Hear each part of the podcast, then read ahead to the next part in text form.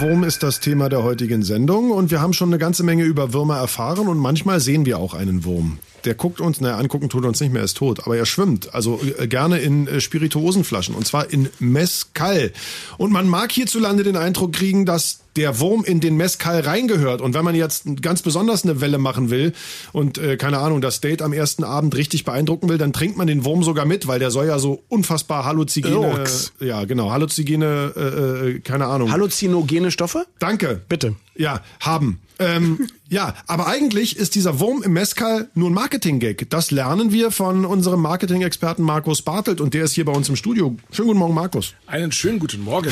Also nochmal ganz kurz Markus Mescal Bartel. Genau, zu, zu den Getränken. Also wir reden über Mescal und Mescal ist was nochmal? Also Mezcal ähm, und Tequila auch sind Agavenschnäpse. Und ähm, in Mexiko sind die tatsächlich sehr verortet. Das heißt, nur ein Tequila, der aus der Region oder aus, aus Tequila kommt, darf so heißen. Das heißt, jeder Tequila ist ein Mezcal, aber nicht jeder Mezcal ist ein Tequila. Und äh, dementsprechend ist Mezcal so der Überbegriff für diese Agavenbrände. Und da gibt es jetzt, also da gehört jetzt der Wurm rein. Da gehört der Wurm nicht rein, weil, ähm, ich muss euch enttäuschen, das ist auch gar kein Wurm, sondern der Wurm ist eine Raupe in Wirklichkeit, ähm, eine, eine Schmetterlingsraupe. Sieht man ja ehrlich gesagt auch. Wer jeder, jemand, der mal einen Wurm gesehen hat und eine Raupe, oder? Ich weiß jetzt nicht, ob man, wenn man eine Raupe zerteilt, ob dann beide Teile weiterleben würden. um Nicht, das wenn sie in Mescal eingelegt war. Nein, also es ist tatsächlich eine, eine Raupe, die dort drin ist und ähm, die, der werden die dollsten Dinge hinterher gesagt. Also es ranken sich ganz viele Mythen drumherum und dann wird man ja als Marketingmensch sofort hellhörig. Also äh, ganz ehrlich, die, der erste Mythos bei mir ausgelöst, damals der, der Urfilm Poltergeist, da trinkt der Vater Mescal, besäuft sich, schluckt diese Raupe mit und was dann passiert, das äh, sage ich jetzt nicht. Das waren aber Special Effects, Sven. Also ähm, halluzinogene Wirkungen werden nachgesagt, Potenzförderung wird nachgesagt, was auch nicht wirklich stimmt. Es wurde nachgesagt, dass es ein Beweis ist für die hohe Qualität, weil wenn da viel gepanscht worden wäre, was ja vor Dann 50 wäre die Jahren durchaus möglich war, dann wäre die Raupe aufgelöst. Dann würde der Methanol sie auflösen, was natürlich auch so nicht stimmt. Ähm, also es gibt da ganz, ganz viele Geschichten drumherum. Tatsächlich ist es, ähm, wie so häufig im Marketing, war ein kluger Mensch, der hat etwas Existierendes aufgenommen und hat da was Schickes drumherum gebaut.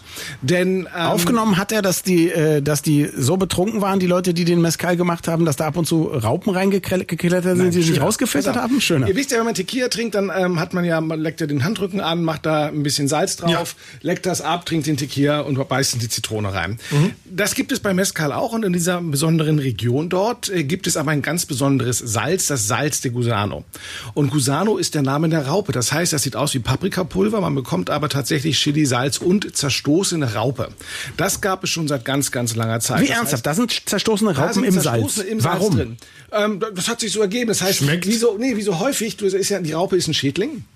Und äh, wenn du die genommen hast, das, du kannst sie natürlich irgendwie ins Feuer schmeißen oder zertreten, aber man hat sie halt getrocknet, was durchaus ja in ganz, ganz vielen Ländern und Regionen Mhm. üblich ist, dass man sie verspeist und die hat man dann zerstoßen und eben in dieses Salz reingeführt, für, ähm, gefüllt für diesen kernigen Geschmack, sage ich mal, oder rauchigen Geschmack vielleicht auch Raupigen. raupigen Geschmack. Und ähm, dann kommt hinzu, zweiter Punkt, dass in den Amerika während des Zweiten Weltkrieges ein Schnapsmangel herrschte und äh, sehr, sehr viel Tequila und auch andere Mezcal-Sorten in die USA ähm, exportiert worden sind. Dann kam noch hinzu, dass im, im Nachhinein sehr, sehr viele Amerikaner als Touristen nach Mexiko gekommen sind. Am Anfang waren das eher so die trinkfesten Abenteurer, aber irgendwann bis heute waren es so die partywütigen Jugendlichen oder jungen Männer vor allen Dingen. So, und dann gab es einen Destiller, es, gab also noch keine Marken, das waren alles so kleine Destillierbetriebe, da hat man irgendwie ein Label, das handgemaltes raufgemacht. Also es war alles noch so mehr in Richtung Schwarzbrennen vielleicht. Und dann gab es einen Destiller, der hieß ähm, Jacobo Perez, der hat sich gesagt, wir müssen das alles professionalisieren, wir müssen da richtige Marken kreieren. Und äh, er hat dann diese, diese Raupengeschichte genommen und hat tatsächlich diese Raupe in die Flaschen einfüllen lassen und hat auch eine gute Geschichte dazu erfunden. Er hat nämlich gesagt, dass die Agaven, die von dieser Raupe befallen sind, schmecken viel, viel besser als die anderen Agaven. Das nennst du eine gute Geschichte als Marketing-Experte. Ja, weil sie halt hervorragend funktioniert. Mach so. Und dann kommt natürlich, jetzt hast du die ganzen Touristen, so eine Flasche mit, einer, mit mit einer Raupe drin, ist ein super Souvenir, auch wenn es nie getrunken wird, aber das kann man mitbringen. Und bei den ganzen Partytouristen, die nach Mexiko kamen, war das natürlich ähm, eine unglaubliche Männlichkeitsprobe, zu sagen, du musst diesen Wurm mittrinken und dann bist du irgendwie der größere Hecht als die anderen. Tatsächlich ging es so weit, dass in manchen Lokalitäten dann jedes Glas Mezcal mit, einem extra, mit einer extra Raupe ausgegeben wurde. Manche Leute haben nur die Raupe bestellt, weil sie antialkoholisch waren. Ja, nein, manche sagten auch, dass die Raupe ähm, besonders schnell betrunken macht. Das ist ja wie bei einer Bohle, ja, wenn die Früchte sich Mhm. vollsaugen mit Alkohol.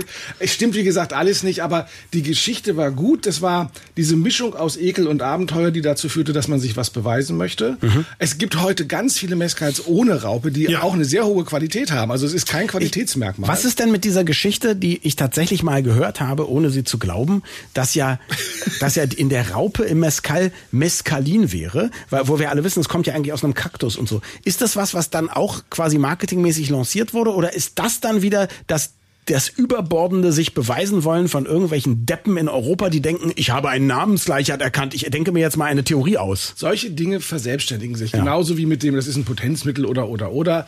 Ja, es kommen immer mehr Mythen. Dafür ist der Wurm ja zu klein. Entschuldigung, aber ja. Wenn du viel genug davon isst, dann vielleicht schon. ja.